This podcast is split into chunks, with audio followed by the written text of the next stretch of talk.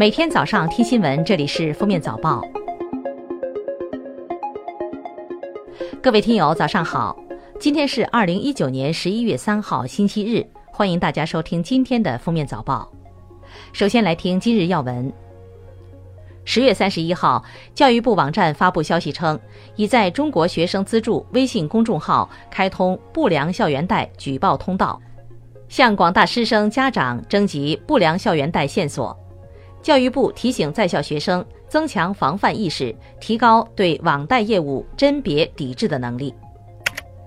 据教育部官网消息，二零二零届高校毕业生规模预计将达到八百七十四万人，同比增加四十万。中国航天科技集团科技委主任包维民表示，我国要开展高可靠、低成本、航班化的进出空间运输系统研究，力争在二零三零年完成基础研究，突破关键技术；二零四零年建成高可靠、低成本、航班化的航天运输系统，到本世纪中叶建成地月空间经济区。日前，国家卫健委等八部门联合印发意见，针对社会高度关注的安宁疗护问题，提出要加强安宁疗护服务。在收费方面，营利性医疗机构可自行确定安宁疗护服务内容和收费标准；非营利性医疗机构提供的安宁疗护服务，属于治疗、护理、检查、检验等医疗服务的，按现有项目收费。属于关怀慰藉、生活照料等非医疗服务的，不作为医疗服务价格项目管，收费标准由医疗机构自行确定。记者从国家邮政局了解到，今年第三季度用户快递服务公司满意度得分为七十八点二分，同比上升零点一分，环比上升零点二分。快递服务全程时限为五十八点八七小时，同比缩短二点三小时。七十二小时准时率为百分之七十六点五零，同比提高一点五七个百分点。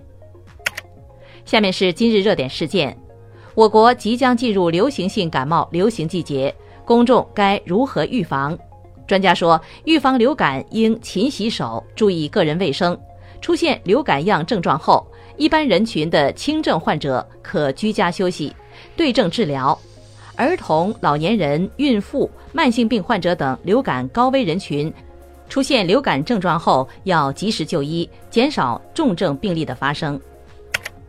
近日，湖北襄阳市文物考古人员对位于高新区一块一百八十五亩建设用地进行了地下文物勘探，共发现墓葬一百三十六座。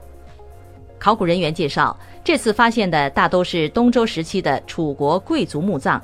出土车马坑、青铜器、玉器、漆木漆、丝麻织品、皮革等珍贵文物四百多件。令人惊喜的是，其中还有楚国贵族使用的乐器瑟和虎座鸟架鼓。十月二十三号，深圳的汪女士因为下腹疼痛去医院做了 CT，检查结果出来以后，汪女士认为自己得了结肠癌，于是给丈夫留遗言，不想拖累家庭，选择了轻生。汪女士的丈夫认为，医院先把检查结果告诉了汪女士，而不是通知家属，这个做法不太妥当。对于汪女士的死，医院负有责任。对此，有律师认为，医生的做法法律上无过错，但道德上应委婉告知。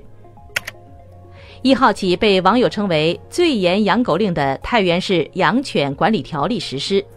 在重点管理区域内不束牵引带或牵引带长度超过一点二米，处五十元罚款。此外，遗弃或虐待犬只也要面临处罚。近期多地都出台了本地养狗新政，为铲屎官立规矩。最后来听国际要闻。当地时间十月三十号，美国纽约通过禁售鹅肝法案，从二零二二年起，该市将禁止销售鹅肝。该法案以四十二票赞成、六票反对的压倒性票数通过。有批评者指出，为了让鹅或鸭肝扩张，饲养者将二十厘米长的喂食管强制塞入鹅的食管中，每隔八小时喂食一次，三周后取出肝脏。而供应鹅肝的农场主们认为，夸大了动物所遭受的痛苦。叙利亚总统巴沙尔·阿萨德十月三十一号说，俄罗斯和土耳其达成的有关叙北部局势的协议是暂时性的。如果土耳其不离开叙利亚，那么除了战争，将没有其他选择。十月三十一号，韩国社会惨案特别调查委员会在首尔召开有关世越号沉船事件搜救工作调查的记者会，并公开了令人心碎的调查结果。事发当时，韩国海警发现一名尚有脉搏跳动迹象的学生，现场直升机二十分钟就能送医，却在用船转运的近五小时中死亡。据悉，当时救援直升机被几名海警高官占用。美国心脏协会一研究称，养狗对改善心血管疾病预后有很大帮助，特别是对独居的心脏病发作和中风患者益处较大。与不养狗的人相比，养狗人士的全因死亡风险下降百分之二十四，心脏病发作或中风死亡风险下降百分之三十一。感谢收听今天的封面早报，明天再见。本节目由喜马拉雅和封面新闻联合播出。